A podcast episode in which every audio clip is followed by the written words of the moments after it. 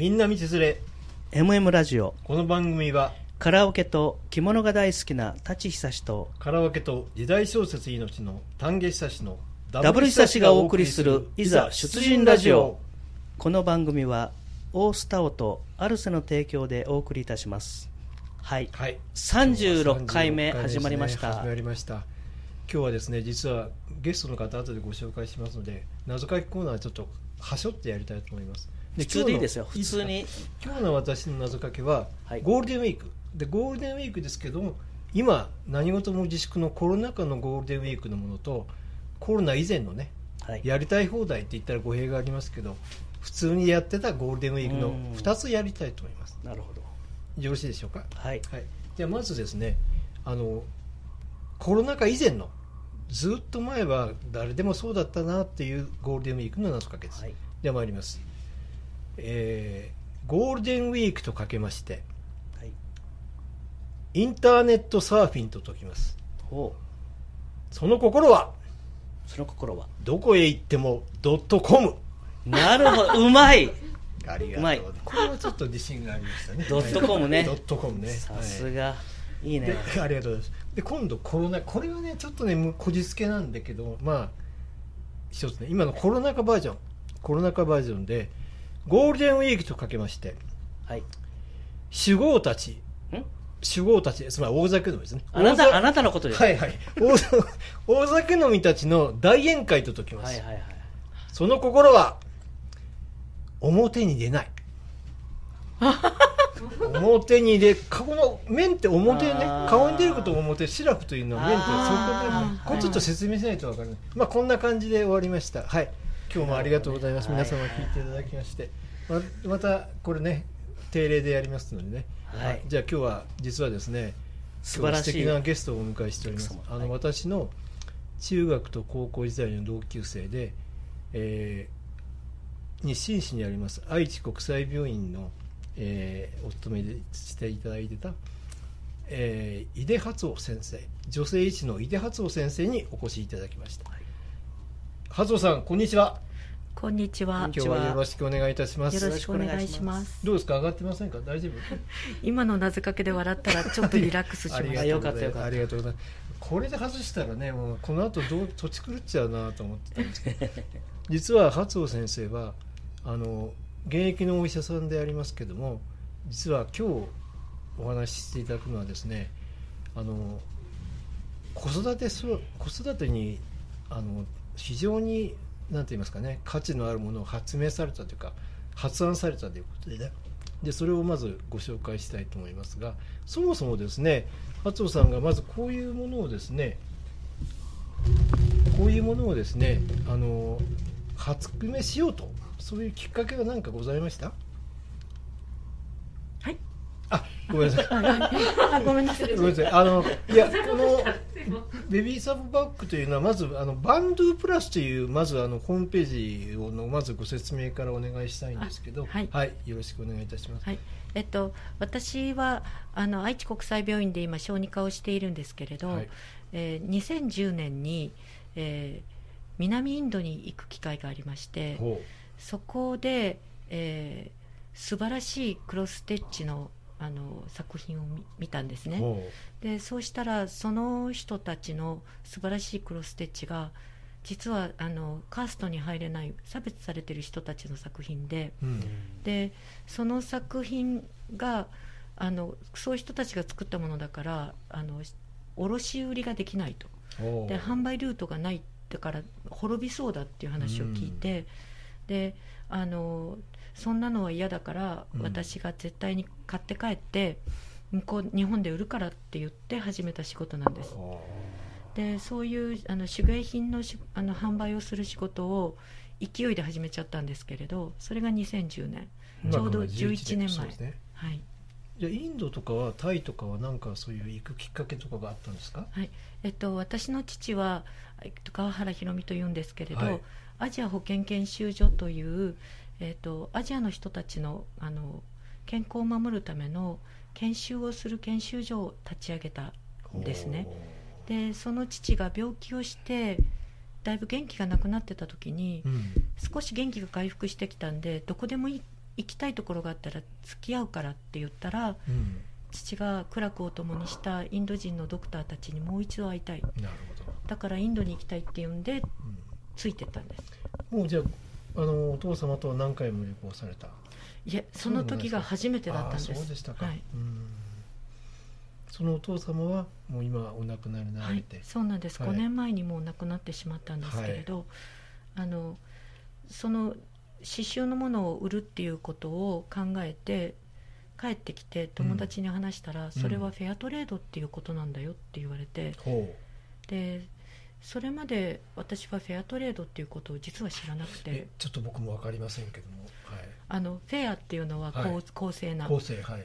トレードっていうのは貿易。なるほど。だからあのこう誰かがものすごく得をするような貿易ではなくて、うん。みんながちゃんとあのこう公正にあのやり取りあの貿易をするっていう意味なんですけまあ、れど、今時の言葉で言うとウィンウィンっていう。あそうですね。そうですね。ね。うん。両方良くないといけないはい。はい。はい、でで小さなあの働きを始めたんですね。で、えーコツコツといろいろなところの支援をしているんですけれど、えー今は主に南インドの、えーコープ岬の近くにあるはああの小さな工房のテオリシテオリレースのうん。作品とそれからタイの、うん。えーバンコクにあるスラムで作られている素晴らしいビーズアクセサリー。うんそれからあのタイの北の方の山岳部族の人たちが作っているうん。あの作品なんかを中心にうん。あのとても素敵なんだけれどあのマーケットを持ってない人たちの品物を販売してるんです。はで、えっとちょうど10年ぐらい経って、あはい。2010あの去年、はい。去年10周年なので、はい。何か小児科医である私がやる仕事として何か集大成のことがしたいと考えてはい。2019年にベビーサポバッグを作ろうと決めました。うん。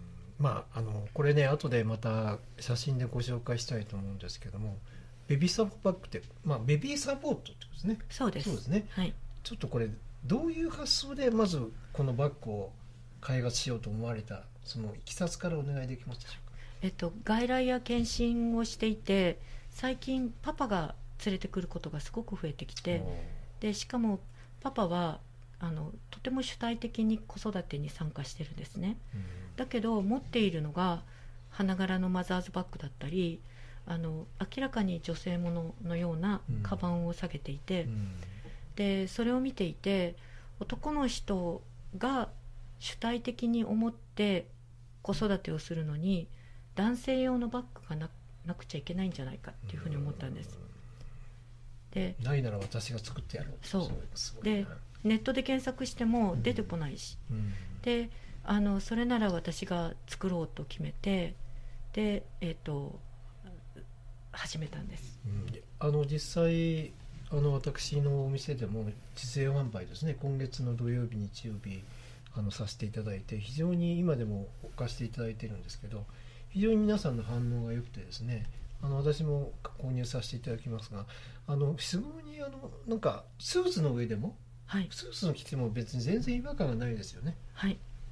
あの男の人が、はい。えっと、保育園にも持っていくのにうん。あのマザーズバッグを別に持ってで会社に出かけるバッグも持ってで子供もさ連れてすごく大変でうん。で名古屋なんかは割に車でみんな移動されるんですけどそうですねあの関東地方なんかはあの電車で電車やバスを使ってはい子供を連れて送って、それからあの出勤していくっていう人も多くて、で今お父さんあの朝の保育園の送りって7割以上お父さんなんですよ。あそうなんですか？そうなんです。であのそんなお父さんがそんなにいっぱいいろんなものを持って行くのは大変だからまずバックパックがいいだろうと。うん。でそのその中にビジネスのものとそれから子供の保育園に持っていく持ち物うん。それをいっぺんに入れられたらどんなにいいだろうと。なるほど。で中身があの保育園のところで預けて下ろした後ぺたんこになってもかっこいい。なるほど。でそのままビジネスに持っていける。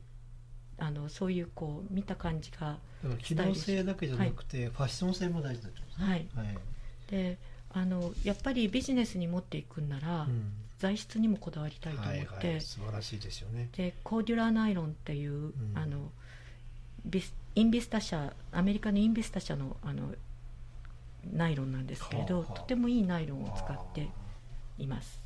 縫製もしっかりしてるんですね、はい。うん。であのどこで作ろうかって考えて、うん。いろいろなことを考えたんですけれど最初ちょっとアジアで作ろうかと思ったんですが、はいえー私が考えるものは日本の技術じゃなきゃ作れないという結論に到達して、メイドインジャパン。はいはい。メイドインジャパン、はい。しかもこの近くのあのこだわりのカバン職人に作ってもらいました。またそれはどういうお知り合いなんですか？それはたまたまじゃあネットかなんかで。あのそれはあの、はい。い、ろいろなところに、はい。あの訪ねてあのたどり着いたところなんですけれど、悪なき探求心ですね。素晴らしいしかし先輩あれですね僕らの子育て時代とだいぶ変わってきましたよね。全く違いますよね、うん私たちはそれこそ本当にあの子育てに逆に言うとダメお父さんで積極的に参加してないですもんね、子育てはもう妻任せっていうのがもう当たり前の世の中でしたもんね、あったですよね。昔はね。で松尾さんのご主人も、まあ、現役のお医者様でいらっしゃったからもう特にお忙しくてねあのほとんど奥さん2人いらっしゃるんだけどお一人で子育てされたのね。はい。うん。大変でしたね。大変でした。本当に大変でし実た感が持ってましたね今。うん。今のじゃああれですかその若いお父様たちはそのそういう育児っていうかそういうことに関して積極的に参加されるのに全然抵抗がないってことですか？はいすごく自然に手伝っている方多いですね、すごいですね先輩。すごいですね。考えられないな。耳が痛い。痛いな、ね。昔は本当それこそ男は黙って仕事で稼いでくればいいとね、うん。まあ、こんな、まあ、もっと今の昭和一桁時代の話ですけど、うんまあ、少なくともでも我々60代過ぎましたけど我々が実際子育てに関してでそれほどケアを払ってたかというとね非常に疑問がありますよね。そうそうそう、うん。まあ、先輩はねしっかりあの奥様愛妻家なんでね、いん。やいやしっかりやられてると思うんですけどね。とんでもないです。うん。でやっぱりそのでも男性が進んでこういうことにうん。育児に参加されるきっかけを作られた意義は大きいですよね。はい。うん。ね、うん。だからそれであのこれ今実はじゃあ具体的な話になってくるんですけど、はい。例えば機能的に言うとどの点が優れてるんでしょうか？さっきちょっと放線のこと言われましたけどはい。それ以外なんか売りがあれば。えっとあの作る時にはい。すっごく欲張りでいろんなことを言ったんですけれど、うん。その中であのバックパックのあの部屋って 2, 機2機室って言って、えっと、部屋が2つあるんです。うん。であの1つはパソコン専用の、えー部屋にしたいと。なるほど。でそれ以外のものを入れるところっていう風な 2, 2機室構造にしたい。うん。であの不潔なものと清潔なものをはい。分けたい、うん。であの途中で汚れてしまったおむつなんかを、そうですね。はいはい。ビジネスビジネスの用品なんかと一緒に入れてしまうのはすごく良くないのであのはい。あのバッグの底にあの他のところには触らないようにあの汚れたものを入れれるポケットがあるんです。はい、それ私も結構スペースありますもんねあれ、はいあります。十分入りますもんね。入ります。すごいよな、はそこはこだわりのとこですね。はい、ここはすごいこだわりました、うん。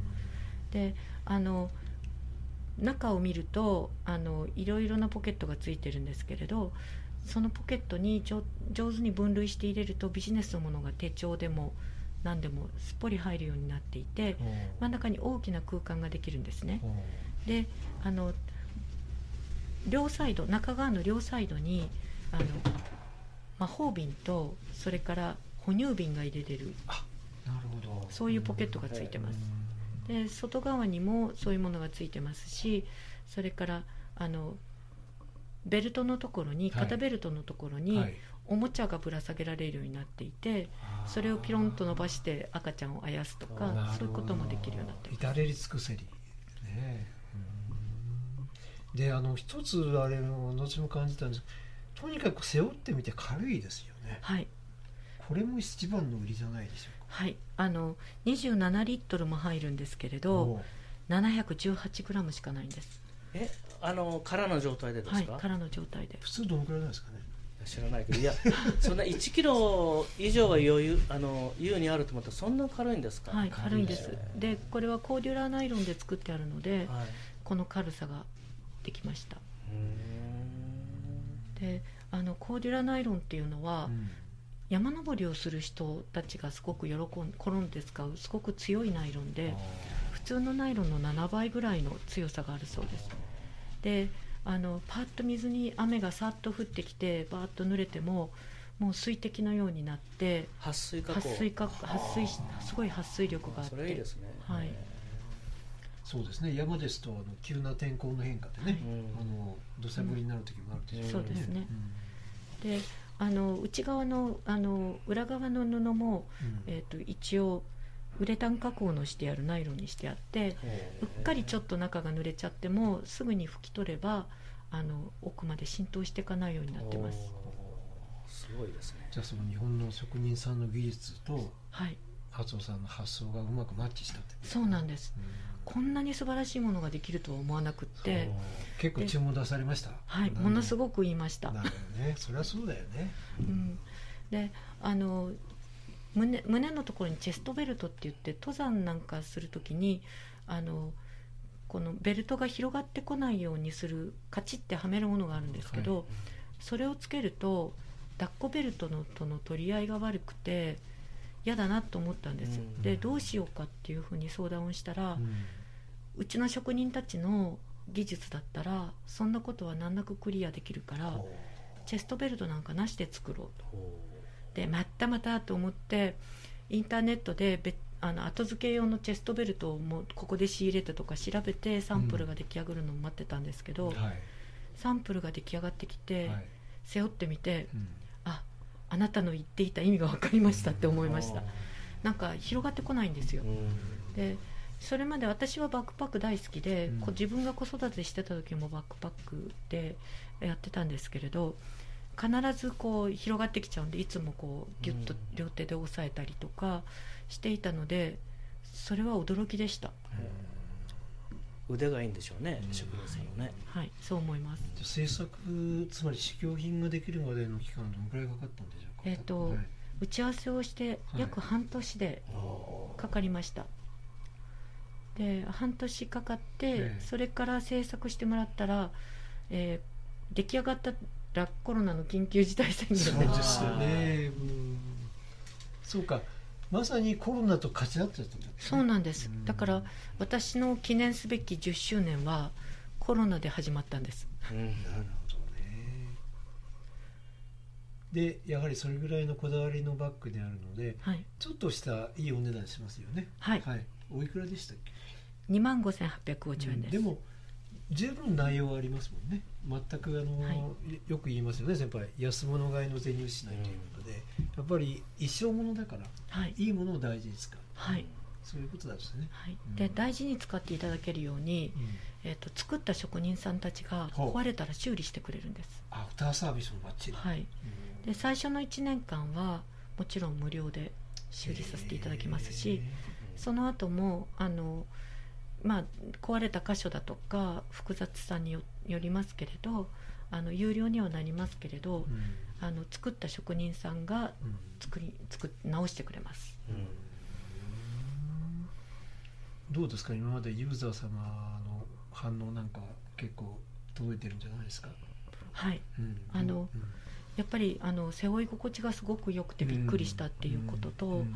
それから素材がすごくいいから、うん。あのもう1年使って1年になるけれど、うん。へたってこない、なるほど。うん。頻度結構重ねても大丈夫ね。はい大丈夫です。実はこの前、はい。今持ってきてるバッグなんですけど、はい。孫が、えっと油っぽいあのスープをビチョッと私のとこにかけちゃったんですでもうすごいベトベトになっちゃっーて、うん。どうしようかと思ったんですけれど食器洗い洗剤をスポンジに入れてザーッザーッと拭い、あの洗ってうん。であのシャワーでバーッとお水をかけて、はい。で拭き取ったらすごい綺麗に治りました。綺麗になりました。全く問題ない。問題なかったです。おー。でそれで私は自分自身でもびっくりしました。なるほど。すごい技術ですよね。はい。あの今子育てはもうピークを過ぎてるけれど、はい。あの自分の出張の時に使うっていう人がいて、あそうですね。うん、容量が大きいので2泊3日ぐらいのものは全部入っはいてしかもあのパソコンも入れれるんですごい助かる。はあそれ大きいですよね、うん。やっぱり恥ずかしくないですよね。あの実際男性だとちょっとさっきおっしゃったけど女性用のバッグを羽織ると、はい。どうしてもちょっと照れもあるし、はい。見栄えも良くないんだけど、はい。その賭けでも取り払われてね、はうん、すごいな。なんでそういうバッグなんだって。やっぱりあれですか究極は加藤さんはやっぱり男性のお父さん方にもっと育児に参加してほしいってそういう発想ですよね、はい。うん。あの育児に参加している人たちが、うん。なんか女性もののマザーズバッグを下げていると、うん。いつまでたってもおおママのお手伝い。ああそこですか。っていう気がして、うん。であのパパのパパをあの主役にするっていうの。意識改革ね。そう意識改革、うん。であのもう当然のようにそういうふうに思っている人たちのためにもいいし、うん。それからそういうふうに思ってほしい人たちにそのバッグをプレゼントすることであの意識を持ってもらうっていうのもいいんじゃないかと思います。私の記念すべきベビーサポバッグ第1号を買ってくれた人は、はい実は私と同じような世代の人で,、はい。でもうすぐ息子が結婚する。だからこのバッグを私は息子にプレゼントする。お前ちゃんとこれ背負って子育てやるんだぞって、なるほど。ですごいその私がすごく思っていたことをうん。そのまま、あのやってくれたんであのそれでか買ってくださったんでとても嬉しかったです、で今あの販売ルートとしてはインターネットが中心なんでしょうかね。はい。インターネットが中心で、はい。あとはもう億万石さんに置いていただいて。やいやまだ魅力ですけどね、本当にあの2つしかまだ まあこれからねまだただあの反応があるんですよ。反応があって、はい。まああの結構ちょっといいねっていうね実際羽織ってみてくださってるね、はい。やっぱり羽織ってみてもらわないと分からはいないんで、はいあの絶えず羽織ってもらってるんですけどね、はいはい。まあ、そのうち売れるでしょう。ありがとうございます。あのバックパックって、はい。そのすごい魅惑的な CM があったりとかあのインターネットで見て私もいくつか買ったことがあるんですけれどすごくワクワクして、いっぱい物を詰めて背負った途端に絶望するっていうことが結構あって。ー型崩れしちゃうのかな。そそういうわけでもないあなんかバランスが悪くてバランスが悪い。あのなんか後ろにこう取られちゃうような、うん。からの背中にしっくりこないんですよ。なるで私このバックパックはもう体にキュッとフィットして、うん。でしかもあの背中側はメッシュにしてあるんです。はいはい、私すごい暑がりなんで汗がかないそうバックパックに汗かいちゃうっていう経験を何回もしたことがあってだからあのと登山用のバックパックはメッシュになってますよね、はいでそれと同じようにメッシュになっていてはい。ずっと背負ってても気にならないようなものが作りたくてそうなってます。でこのベビサポっていうバッ名前は、はい、そのなんでパパバッグじゃないかって言ったら、うん。えっと、ベビーをサポートする人、はい誰もが、はい思います。すぐ分かりましたけど。誰もが誰もが使うバッグっていう意味で,、で男性のその標準的なサイズになっているのではいあの女性でも使うことはできるんですね。私も使ってますけれど、はい。実はあの私の母もですね、はい。あの実は買わしていただいて、ありがとうございます。大変気に入っていましてねあの絶えずそれをさあの88のばあさんがですね 毎朝あれをあのリュック沿ってですね。ね。掃除やってるんですよ。あそうなんですか、掃除を一日朝やってますから、はい。もう大筋を宣伝してるわけですよあね。ありがとうございます。そのうちまたすごいね。すごい。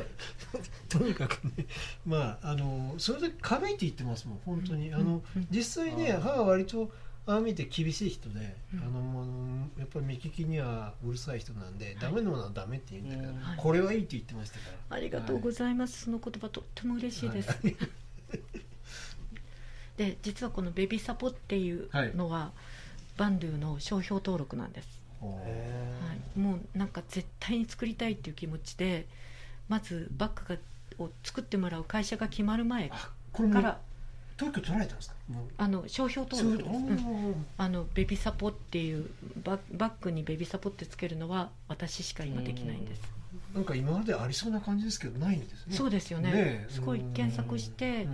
あのすごく調べたんですけどなかったです。それはやりましたね。やりました。やりました。今一番が何でも大事なことだ、はい、うん。えまあーでこれあのもう一つあの、はい。おちょっと質問なんですけど、はい。色は何種類あるんですあ4種類あります、かはい。えっと黒とはい。グレーとはい。ベージュとカーキ正直何が一番売れるんですかね？まあそれは好みですかね？あの今ここの最近はカーキがちょっと人気です。僕もカーキをね買いはい。買います。はい。はいはい。でもやっぱりブラックを好まれる方黒を好まれる方が多いですけど、うん。どの色も結構皆さんいいですよね、はい。し落ち着いたいい色なんで、うん。ありがとうございます。今後カラー展開を増やす予定はない？えっ、としばらくはこの色で。はい。ではいいきます。で例えばこのベビーサポートバッグに関連して何かまた新たなものを売り出すとかそういうお考えあるんですか、まあ、それは予期しない質問でした。まあいやなんかあなたのねすごく素晴らしい発想なんで次々アイデアが浮かんでくるんじゃないかと僕は思ったんですけど。いやあの今私バンルであのタイの山岳部族の青年でほ実はうちの息子と同い年なんですけれうどほすごく新しいことをやろうと思っている魅力的な青年がいてその人がその古い山岳部族の素敵なパターンうと、うん。それから新しくあの若者が使いたいと思うあの感覚の商品をそういう昔のトラディショナルなも柄で作ってるんですね。はい。でその中に今日私も持ってきてるんですけどボディバッグがあってほそのボディバッグとそれからこのベビーサポバッグを使ううとほちょっと子供がそうすると抱っこしにくいんですけれうど、うん。あの旅行に行ったりとかそれからああハイキングに行ったりとか大変便利なんですね。で私それであの海外のあの自分のサポートしているスラムとかに行こうと思って楽しみにしているんですけれまあ、ど、コロナが明けるまでですはい。ね、今のところちょっとどこにも行けないのでで、もうインドなんか今大変なことになってるのでそうだそうだ、うん、あのメールであの「元気大丈夫?」って確認するのがやっとで、あ基本的にちょっと確認ですけど、はい。バンドゥというのはあの村の地名でしたっえっとねバンドゥっていうのは、はい。タミール語で友達っていう意味なんです。けであのもともと最初行ったそのす素晴らしい刺繍に出会ったのがデーナ・バンドゥ村って言って、うん。これは開拓村でうん。差別された人たちえーのためのうんあのデーナっていうのは貧しいっていう意味で、はい。貧しい友達のための村っていう村があるんですよ。でその村であのいろいろやろうと思ったんで、うん。バンドゥっていうのは友達のでバンドゥプラスは友達なんだけれど友達以上のことがやりたい素晴らしいな。ちゃんとこだわりがあるんですね。僕最初正直何の意味かなと思って最初、うん。あのあなた坂東さんですかってよく聞かれました。ああえてね、うん。結構いいいいお話聞きましたね先輩、何か質問ございます？いやーなんかタンちゃんそのバッグすごくね素晴らしいバッグですけどはいあの哺乳瓶の代わりにワンカップとか 酒入れそうな気がして。そこですか。そっちまあ余計なことを想像してました、実はね一昨日やらかしたばっかなんでやらかしたんだね。本当にねもう。そういうとこはみゆちの真似しなくていいって。本当転んだんだよね俺本当にねラジオのねはいあのドラマの収録の時ねとにかく2リットル飲んだもん。ハイボールをねロング缶。ロング缶4本飲んだもんだってミューチねあのあちょっといいですか？ちょっと脱線しますあのドラマって内容が内容だからシラフだとできないんですよ。すいません。作ったの私ですけどね。調子乗って。調子に乗って。転んだの？いやそうそう転んでね。いやだからちょっと目の上切れてるんですよ僕一緒に帰ればよかったんだけど大須方面だから。あの時マッキーとあのポンちゃんとね見えて。でやっぱりあのすごく気心知れてるしもうめちゃくちゃそうそうそうそう。ワイワイやりすぎて私みたいに傷になったらね 肝心のラジオは別に終わったんですよね？ドあれラマはあれでもねうん今から思えばね脱線脱線。脱線してる。いややり直し。思えばねの普通打ち上げで飲むんだけど逆でもう打ち上げ終わってからろ収録したみたいな感じになる。逆パターンでだからもうあのいずれ何日か後には、出ますよね。あのアップされて、皆さんのねあのお耳に届くと思いますけどもうほとんどろれつ回ってないですから。そう。聞くの楽しみです。そう。いやまあねあのちょっとだからあの今回特に重蔵がちょっと飛んでる重蔵だったんで、はい、その辺はちょっとねあのでも皆様にご迷惑かけましたけどね、まあ、でも戻してください。はいはいそうそう。じゃあ最後もうねあのあとあんまりお時間ないんでじゃああのハソさんなんか喋り残したと。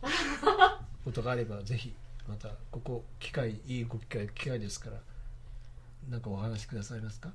しっかり売れよって。うん、あ俺がねよろしくお願いします。そうですよね。タンちゃんも、はいしょってこれからあの大須界隈をあのウォーキングとかすればいいんじゃない、いやそれでワンカップかなんか飲んでたらやばいんじゃないあそうですか。いやあのね今ね基本朝は飲まないことです。あいや朝と 昼は飲まない。朝誰でもそうですけど。誰もうん昼は絶対飲まない。本当に今日酒飲んでない？飲んでません飲んでません、はい。